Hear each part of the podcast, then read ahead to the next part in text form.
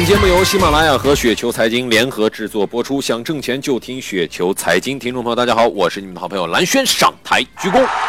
看一下今天要来聊一个什么样的一个话题呢？冷静、客观、综合考量，把握合适的卖出点。投资不是娶媳妇儿啊，爱情是不能够度量的，而投资本身就是一种度量。所以说呢，必要的时候呢，一定要做好卖出的打算啊。市场疯牛乍现，要舍得及时卖出。那么何为疯牛呢？这个我也不好定性，对吧？但是在两千一五年上半年，这次的牛市一定是疯牛，对吧？在经济艰难转型、传统经济整合关停、新型经济尚不成熟的条件之下，很多优质的个股居然达到了惊人的七十到一百倍。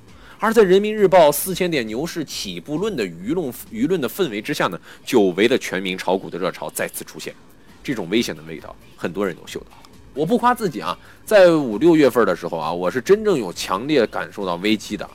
但是我以为啊，成长价值投资呢，呃，是足以抵抗这次调整的。如果你知道了啊，在这次股灾式的调整中呢，我也受到了重伤啊。总结经验呢，就是下次再有集体性癫狂的时候，一定要激流勇退呀，对吧？技术指标呢，与基本面是完全背离的啊，要着手步入到卖出的。技术指标是好东西，它最为直观和现实了，能够把人从对未来的这种无限憧憬中拉回到什么柴米油盐的现实生活中。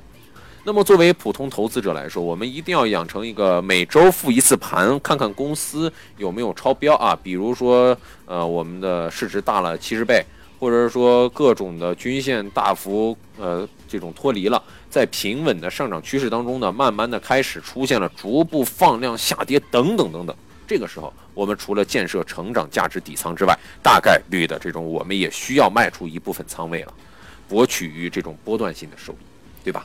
以及呢，企业成长遇到了天花板，业绩已经是基本兑现了，那么要清仓卖出。当我们投资的企业所在的行业进入到成熟性。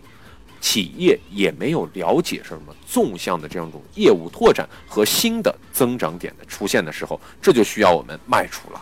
关于这一判断啊，大家可以细心的观察到，比如说啊，企业业绩连续两个季度失速啊，并且呢，企业未来没有新项目投产，呃，也没有预期中的这种并购啊，企业不再有这种纵深的拓展，呈现出产业内的横向并购。那么企业没有培养两年以上的新的这种增长级，企业市值呢大小呢也可以作为一个参考。那么我以一千亿市值以下都可以啊，我以为一千亿以下的市值都可以。每到这个的时候，我们一定要果断的卖出，千万不要留恋其中。我们应该像恋人一样祝福他会更美好，而不是像老伴儿一样照顾他一辈子。投资一事说也复杂也复杂。需要分析和衡量的事情太多啊！投资一事说简单呢，也简单。好的公司、好的时机，再加上点耐心和定力，对吧？大概率也是能够赢得沪深三百的，对吧？投资一事啊，知易行难。我还在路上，祝各位朋友呢投资顺利啊，股市长红。其实说到这里的时候呢，也就不难呃不难想到啊，其实这个。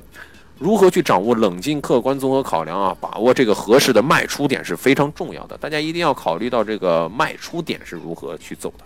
再来说一下这个分散投资、降低风险啊。再好的这种投资标呢，都不应该是什么满仓一只个股啊，这是基本的风险意识。别说是我们这种普通投资者来说了，就是很多私募机构啊，在投资的时候啊，都会主观上回避集中持股带来的投资风险。因为你不可能真正的去把握一家企业成长和发展的，况且呢，企业的经营本身也是存在着巨大的不确定性的。如果说企业真的能够保持长期向上的成长，估计没有一家企业的老板愿意上市。那么在分散投资方面啊，建议同行业的个股呢不要持有超过两家啊，总的持股数呢也不要超过十家。如果同时根据个人的承受能力不同，在银行、新蓝筹以及中小创等各种类型分散配比，达到最佳的收益风险比。相信对于这样一种感觉啊，对于这样一种感觉的话，大家可以能够理解到什么呢？有一只好的股票，在合适的时机去将它卖出的话，最终一定能够成为到什么呢？啊，一定能够让我们的这种收益翻番，收益翻倍。好的，各位听友，如果您觉得咱刚才说的还稍微有点道理，或者还稍微有点意思的话，就请速速添加关注我。当然，你也可以添加我们的微信公众号啊，直接在微信号当中直接搜索“雪球二字”，雪球二字，添加关注呢，就可以看到各种各样好玩的、有趣的文章。好，我是好人，我很真诚，我是你们的好朋友蓝轩，下期节目时间不见不散喽。